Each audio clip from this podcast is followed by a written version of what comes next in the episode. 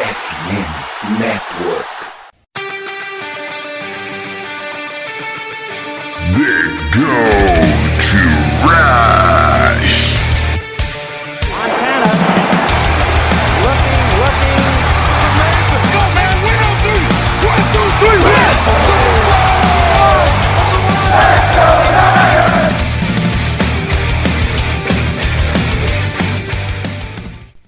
Corrida pelo ouro recomeça. Você ouvinte está convidado nessa saga.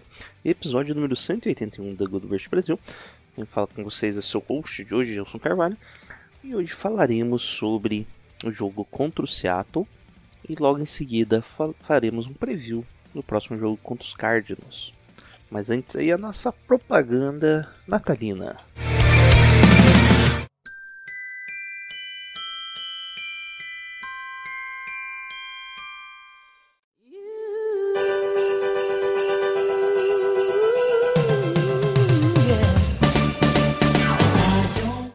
Aí, Faithful?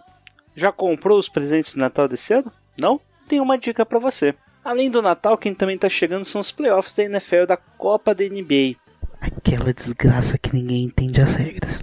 Por isso, nesse fim de ano, o melhor presente para quem você ama está na Sports América. Licenciada pela NFL com produtos de todos os 32 times e com vários produtos oficiais da NBA. A Sport América é o lugar perfeito para encontrar o presente de Natal perfeito também. São camisetas, bonés, jerseys, acessórios, produtos exclusivos e importados. E o melhor de tudo, tem para todos os gostos e bolsos. Lá você vai encontrar pulseiras por R$ 29,90, camisas a partir de R$ 89,90, bonés, flâmulas e até réplicas de capacetes incríveis. E olha só, na primeira compra você vai usar o cupom FIRSTPICK e ganhar 10% de desconto no site inteiro. Não é promoção, é parceria FNN Esportes América, a loja licenciada pela NFL do Brasil.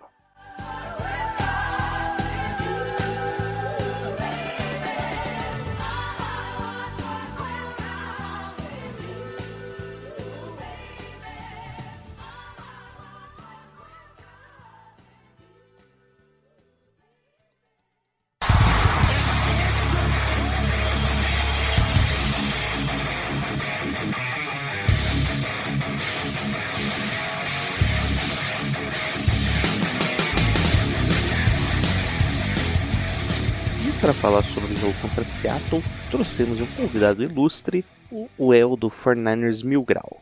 Fala, Well, o que, que você achou desse jogo contra os 49ers? Os 49ers contra Seattle, na verdade, né? Contra os 49ers, burro pra caralho. E também aí, suas visões do ataque e defesa, além de estatísticas gerais. Olá, amigos e amigas. Aqui quem fala é o El do 49ers Mil Grau. Um prazer imenso estar novamente aqui fazendo análise dos jogos do São Francisco. Dessa vez me convidaram para fazer análise do jogo entre São Francisco 49ers e Seattle Seahawks, que aconteceu no domingo, dia 10 do 12. E vamos lá às análises, né? Antes de tudo, sigam aí no Twitter, né? 49ers Mil Grau e no Instagram, Niners Mil Grau, para ficar por dentro aí de tudo que acontece no universo do São Francisco e fora os memes, né, que a gente sempre tá postando lá e tá bem legal lá de, de acompanhar. Sigam aí então e vamos às análises. Bom, o jogo foi vencido por São Francisco, né, como todos sabem, já por 28 a 16 e é, algumas estatísticas boas do ataque que a gente pode reparar aqui. Além da curiosidade, lógico, que o São Francisco marcou um touchdown por quarto. Eu só reparei isso agora que eu fui ver as estatísticas para fazer análise do jogo. É, além disso, tivemos 19 first downs para São Francisco, 173 jardas corridas, 368 jardas lançadas pelo Brock Purdy. É ou não é o MVP da NFL? É sacanagem você falar que não. Ah, Ainda tivemos uma interceptação e um fumble soltado pelo nosso querido Brandon Ayuk numa corrida que, pelo amor de Deus, ia ser um touchdown maravilhoso. Só que no meio do caminho ele acabou soltando a carne, tomou um tapa no braço ali, soltou a carne. E aí, senão você teria sido um touchdown certamente. Brock Purdy terminou o jogo além das 368 jardas lançadas, com dois touchdowns, três sacks sofridos e um passe de 54 jardas aí, que foi o passe mais longo do jogo, além do rate de 122.1. Assim, uma coisa maravilhosa. Realmente, contra, contra o Seahawks, ele não, não, só foi, foi páreo para ele em nenhum dos jogos até agora que, que ele enfrentou. Graças a Deus passou o carro em geral. Não teve como segurar o menino Brock Purdy. Não teve jeito, tadinho das galinhas de, de Seattle. Os outros dois touchdowns do jogo foram marcados pelo Jordan Mason e pelo Dibo Samuel. Dibo, que foi alvo do Brock Purdy nove vezes, fez sete recepções e terminou o jogo com 149 jardas recebidas.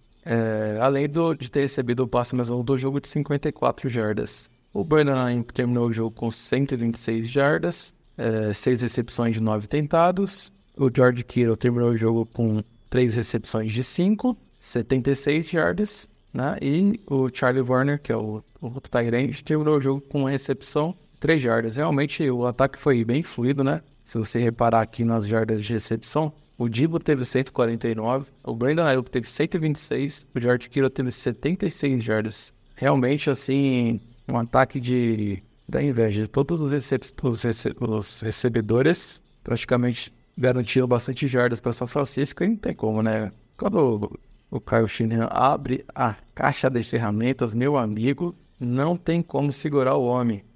Falar um pouco da defesa agora de São Francisco, que pra mim é a melhor defesa da liga, né? Porque no momento que precisa ela ganha o jogo. Incrível, nunca decepciona. Tivemos aí duas interceptações, né? Foram pontos chaves do jogo. Uma do Jair Brown, do Calouro, e uma do Fred Warner, que foi assim, uma, uma interceptação muito gostosa. Interceptação que causou cenas lamentáveis que a gente sempre aprecia, né? Até ele fica maravilhosa quando tem cenas lamentáveis. E o Fred Warner terminou o jogo de novo como né, o jogador com mais tackles, né? Só para não perder o costume. Com quatro tackles solo e oito combinados. E o, e o Hulk, né? O Jerry Brown também, grata surpresa, como o São Francisco consegue achar bons jogadores de defesa, né? Principalmente safety, né? Incrível como consegue achar. Terminou o jogo aí com seis tackles combinados e cinco solo. Até mais que o Fred Warner, né? Ter uma noção. Como esse, esse menino é especial demais, cara. Eu, eu aprecio demais. O menino é muito bom, assim. Se de sequência, é, no que vem São Francisco tá muito bem de safety. Tendo o Rufanga, tendo o Jerry Brown. É, vai se preocupar só com, cor- com, cornerback mesmo, que eu acho que é uma parte crítica da defesa. Mas enfim, a DL foi super bem, novamente, pressionou muito bem o QB, não tem nada para reclamar, graças a Deus. Terminamos, o jogo aí com dois QBs hits do Nick Bosa, um do Clem Farrell, um do Randy Gregory e um do Javin Quilol. Muito bom, inclusive. É, o, o, o, o Nick Bosa fez um fez um sec até que ele ficou cobrando dos juízes se tinha sido sec ou não, se tinha sido só tackle. Que no momento chave do jogo ali foi super importante é, ele ter feito esse, esse, esse sec, né? Praticamente matou o jogo deles no ataque. E momento importantíssimo do jogo pra gente. Foi um momento muito chave do jogo. É, também tivemos aí os sacks, né? 1.5 pro Boza, um pro Clean Farrell, um do Red Gregory e meio do Javon Kilol, né? Que ele dividiu o sec aí com o Nick Boza.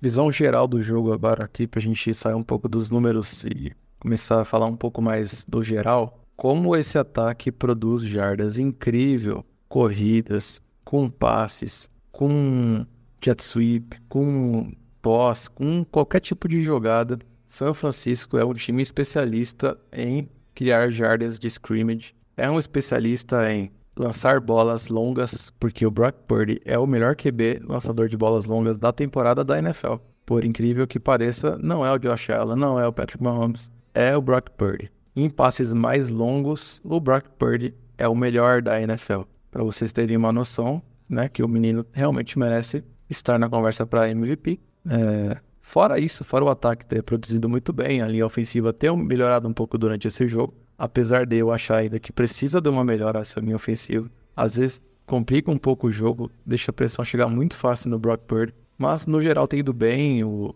Trent Williams tem entregado um trabalho impecável, graças a Deus. E Christian McCaffrey, né, tem, tem feito o trabalho dele da melhor forma possível. E falando da defesa, né, defesa dominante, dominante, não tem outra palavra para descrever a defesa. Dominante, sempre em momentos chaves dos jogos, a defesa do São Francisco aparece, sempre. Dificilmente São Francisco tem problema de defesa quando precisa ganhar o jogo.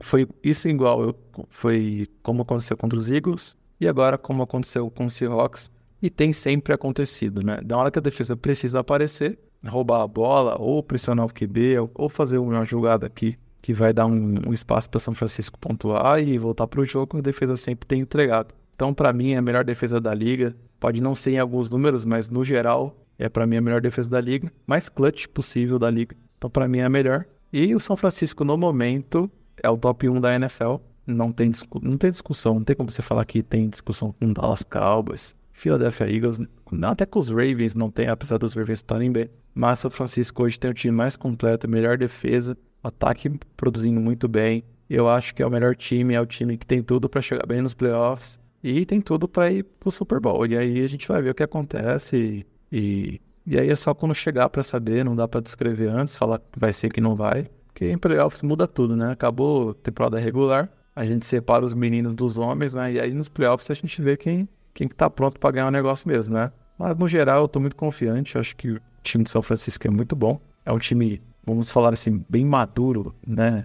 A gente fala que é um time adulto, né? Time adulto para jogar em jogos difíceis, jogar fora de casa. Demonstrou isso esse- essa temporada várias vezes. Então, eu acredito que o São Francisco vai bem, vai chegar bem nos playoffs. E tem tudo para chegar ao Super Bowl, por que não? Tem tudo para disputar sim. Acho que as peças, se ninguém se machucar, né? Porque São Francisco é foda, na hora que vai precisa dar aquele gás final, alguém machuca, fica fora da temporada. Então a gente tem que torcer, além de torcer pro time bem, torcer para não ter lesões, né? Mas de resto é isso, né? Bem geral, defesa bem, o ataque bem, time indo bem, Caio Fernandes chamando boas jogadas, o, o Wilkes foi pra sideline, deu super certo, a defesa voltou voando e a gente tem que manter o que tá dando certo e vamos pra cima. São Francisco é isso aí. Os outros que, que mordam as costas vão pra cima. É isso, no final das contas, o jogo Seattle mostrou um jogo um pouco mais eficiente do que a gente esperava, né?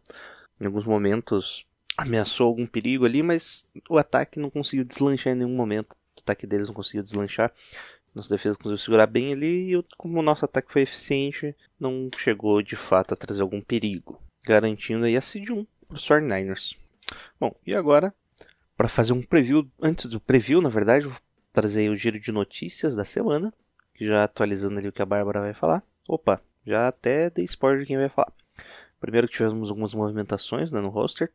É, Eric Armstead, Javon Hargreaves, Kevin Gibbs estão lesionados. Kevin Gibbs ainda de- deve jogar contra os Cardinals, ficando só o Javon Ki- o Armstead e o Javon Hargreaves fora, já estão fora. Isso ainda promo- é, trouxemos do practice squad o, o T.I. McGill, que ano passado jogou vários jogos no 49ers, ficou no practice squad, foi levado ao time principal. Outra lesão, Elijah Mitchell lesionado e deve ser colocado no IR. Então vamos com um time bastante lesionado aí contra os Cardinals, que pode trazer algum problema aí, né? Aquela complicação básica para o time.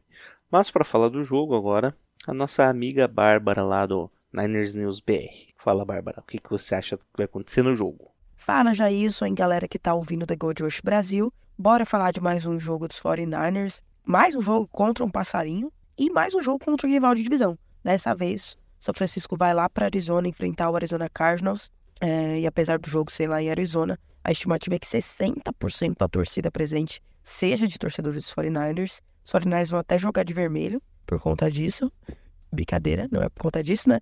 Os Cardinals é, resolveram jogar de branco. Mas vamos fingir que é por causa disso. Enfim, os 49ers chegam mais uma vez como favoritos para esse jogo. Segundo as casas de aposta, os 49ers são 13 pontos e meio favoritos. E com muita justiça, né? O Arizona Cardinals tem três vitórias na temporada, tem uma defesa muito fraca, eles estão em último lugar da divisão, inclusive, e um ataque que melhorou um pouco com a volta do Murray, né? O Kyler Murray voltou de lesão na semana 10, a lesão grave que ele teve no ano passado. Agora também eles tiveram a volta do running back, o James Conner, mas que mesmo assim é, o, o ataque continua bem fraco e com poucas peças, apesar deles terem vencido os Steelers, né? Que tem uma boa defesa. Eles venceram os Steelers antes de sair para bye week, mas mesmo assim é um ataque que oferece muito pouco. É, E o que pode complicar para os 49ers nesse jogo? Na minha opinião, as nossas lesões defensivas, né? É, enfrentar um QB móvel já é muito difícil para nossa defesa, né? Sempre foi aí o ponto fraco dessa defesa, mesmo com a defesa toda titular, né? E ainda mais, a gente se preocupa ainda mais quando a gente tem a gente tem a impressão que algum desses jogadores, o Greenlaw, o Hargrave, o Ward, o Armstead, podem não jogar, ou até mais que um desses, né? Então, é, jogar contra um QB móvel com a defesa desfalcada dessa forma pode acabar se tornando um pesadelo para São Francisco. Além de que eu tenho a impressão que o Kyler Murray sempre joga muito melhor contra a gente, né? Ele faz sempre o jogo da vida, é, sempre joga com muito ódio, acerta passos que ele não acerta normalmente, é, quebra tecos que ele não quebra normalmente, enfim, sempre parece que ele tá jogando muito melhor contra São Francisco. E além disso, né, eu já comentei anteriormente que mais uma vez a gente vai pegar um time voltando de bye week, né? Acho que São Francisco, quem montou esse calendário aí tá de completa sacanagem, porque a gente pega muitos times voltando de descanso. Até quando a gente veio descansado, né, que foi a nossa bye a gente enfrentou um time que também tinha vindo de bye então a gente não teve ganho nenhum, né, em relação a isso. Então, jogar contra times descansados que tiveram um tempo de preparação maior pode complicar para São Francisco, ainda mais, né, de ser um, um jogo de divisão, né? O clássico de divisão é sempre complicado. É, no papel e na temporada, São Francisco está anos-luz na frente dos Cardinals, não tem nem comparação, e tem tudo para ganhar esse jogo, principalmente quando a gente fala da fraqueza defensiva, né? Do lado de lá, a defesa dos Cardinals é a 31 primeira, ou seja, a penúltima colocada em defesa contra o passe, né? É, e o ataque aéreo de São Francisco vem no melhor do jogo, do melhor jogo né, da temporada. O Purdy fez o jogo de maior jardas na carreira dele, acertou passes muito bons no fundo de campo. Então, esse matchup acaba sendo muito favorável para a gente. É, esse é um jogo que os 49ers precisam ganhar. O time tá lutando pela Seed 1, conquistou a Seed 1 né, com a derrota dos Eagles para os Cowboys na, na semana passada, mas o time precisa vencer. O time depende só dele para é, jogar em casa nos playoffs, para conseguir a bye né, na primeira semana ali dos playoffs. Então, a gente está com tudo na nossa mão. A grande questão é não vacilar contra esses times mais fracos. Até porque a gente vai ter um jogo na próxima semana, né, no dia de Natal, muito complicado contra os Ravens. Então precisa garantir vitórias contra os times mais fracos para não precisar chegar num, num, jogo como esse contra os Ravens com uma pressão desnecessária de vitória para não cair ainda mais na classificação do, do City. Óbvio, os 49 estão classificados para os playoffs, mas se vier uma seed 1 e uma bye, melhor ainda. Uma seed 2 também, melhor ainda. Acho que o time precisa se manter entre essa seed 1 e 2. Acho complicada a seed 1 por conta do calendário dos Eagles, que é muito mais tranquilo que o nosso daqui para frente, mas ainda acredito que o time pode sim é, ganhar todos esses jogos restantes, apesar desse nosso jogo contra os Ravens. Vamos ver o que vai ser, mas a verdade é, São Francisco tem obrigação de ganhar desse fraco time do Arizona. Como a gente já está acostumado com umas vaciladas, né? Torcedor de São Francisco, o povo fala, ah, vocês estão falando que vão perder e tudo mais. É que a gente tá acostumado com as vaciladas desse time contra os times mais fracos, né? Mas tomara que para esse ano é, a gente já tenha dado todas as vaciladas, né? Contra os Vikings, enfim, que a gente acabou perdendo. Bom, acho que é isso. Vamos torcer para essa vitória dos Niners, mantendo a seed 1 e Go Niners. Bom, já a minha visão do jogo, né? Acredito que tem alguns pontos essenciais né, para esse time ganhar. Primeiro que vai separar a corrida. Cardinals sempre um time que corre bem, move bem a bola. Tem uma média de 123 jardas por jogo, uma média alta aí da NFL. É em nono na média, mas acho que eles são mais eficientes do que as jardas totais demonstram. Outro problema aí vai ser conter o Kyler Murray, né? Que para conter ele não é questão de pressioná-lo, é fazer o contém mesmo, deixar o pocket ali, pressionar em conjunto. Que esse, por exemplo, Nick Bossa, que é todos sabem que é um Ed muito superior aos outros nossos. Né? Se ele ganhar a batalha dele, ele vai chegar primeiro. Kyler Murray, com a agilidade dele, consegue avançar no pocket e cortar pro lado do Nick Bosa. Então é muito complicado quando só um jogador da sua DL consegue avançar bem. Então eles chamam isso de contain na NFL, que é uma forma que os dois Eds estão mais preocupados em manter o pocket pressionando do que vencer a batalha direta no primeiro passo. Outra coisa que o Fernandes faz bem, e é justamente um dos pontos fortes dos Cardinals, é jogadas explosivas. Eles têm o Marquis Brown e o Greg Dortson, que são jogadores extremamente explosivos, né, com grande velocidade final. Marquis Brown acho que deve ser o jogador mais rápido em campo no final de semana. E aparece algumas vezes ali o Trey McBride, o Tyrande, que recebe bolas ali de 10, 15 jardas e explode para mais umas 30 jardas, porque como o Marquis Brown puxa o campo, estende o campo, o McBride consegue ele fazer big plays com mais campo liberado ali para ele. O James Conner, que é um, um running back aí que sempre traz problemas para o parece que joga melhor, né? Contra a gente. E no jogo contra os Eagles, o Fernandes teve, se não me engano, 12 tackles perdidos. Então, se for novamente ter essa ineficiência nos tackles, deve ser um problema para nossa defesa. O jogo contra os Seattle já deu uma boa melhorada, deram uma puxão de orelha ali e acabamos perdendo três tackles apenas. Novamente, ali contando o Kyler Murray, o nosso sistema mudou, né?